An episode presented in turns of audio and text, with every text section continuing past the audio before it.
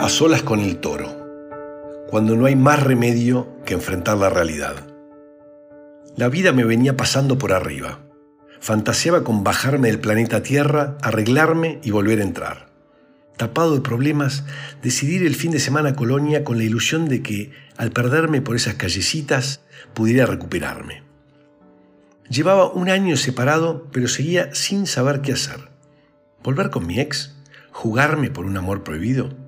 Estaba en uno de esos momentos en los que no tenés ni idea de cómo continuar. Crisis es cuando las preguntas no pueden responderse. Con mi trabajo tampoco me iba mejor. Años queriendo cambiar porque no me gustaba lo que hacía.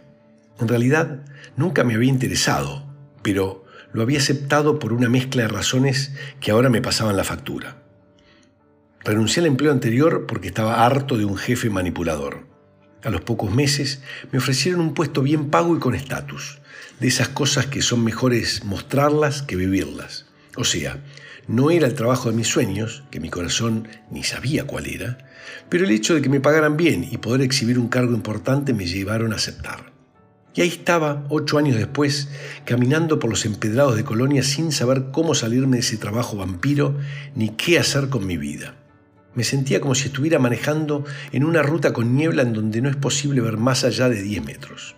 Con semejante confusión vivía el día a día, sin poder planificar más que una semana. Me senté a cenar en un pintoresco restaurante colonial con paredes de ladrillo a la vista. Me sirvieron unos ravioles bastante malos y una copa de tanat digna de olvido. A la mañana siguiente alquilé una bicicleta y después de recorrer el casco histórico, decidí ir al Real de San Carlos a ver la Plaza de Toros había sido inaugurada en 1910 y clausurada después de haber realizado solo ocho corridas. ¿Por qué los funcionarios no habrán pensado en el maltrato animal antes de autorizarlo y no después de haber habilitado y que se hubiera construido semejante estadio?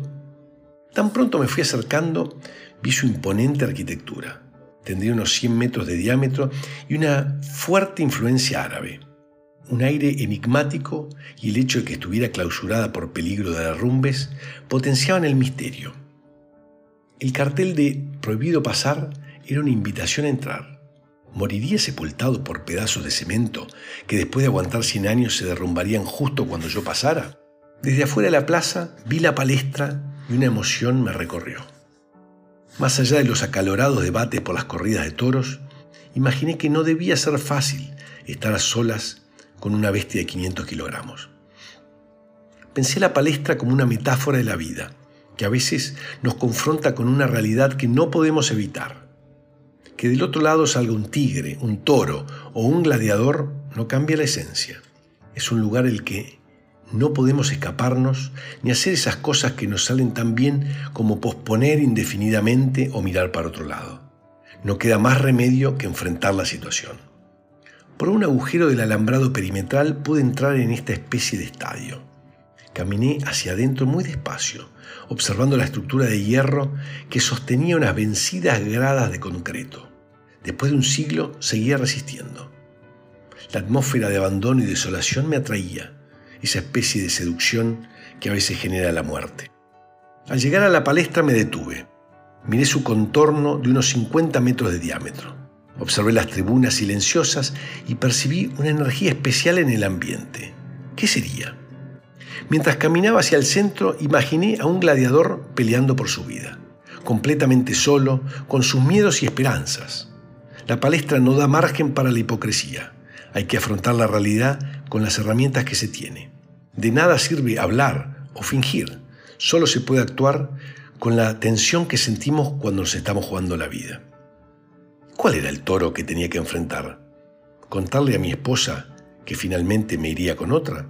¿Decirle a mi amor prohibido que volvería a casa con mi mujer y mis hijos? ¿Renunciar al trabajo y buscar uno que, además de servirme para pagar las cuentas, me llenara el corazón? Tenía terror de enfrentar a mis toros. En el fondo, no podía hacerlo porque no quería perder nada. Y lo único seguro era que tendría que elegir y perder cosas. Pretender salir de la palestra sin un golpe, sin un rasguño. Es imposible. Bastante con salir vivo, con seguir en pie. Vinieron a mi mente las principales crisis que tuve en mi vida y apareció con fuerza la de mi paso a la adultez. Si bien era mayor de 21 años, en el fondo seguía siendo un adolescente. O lo que es igual, sabía que llegado el caso estaban mis padres. Tenían la red de protección del equilibrista. Sin saber cómo, mi vida se fue deslizando hacia el infierno de una adicción.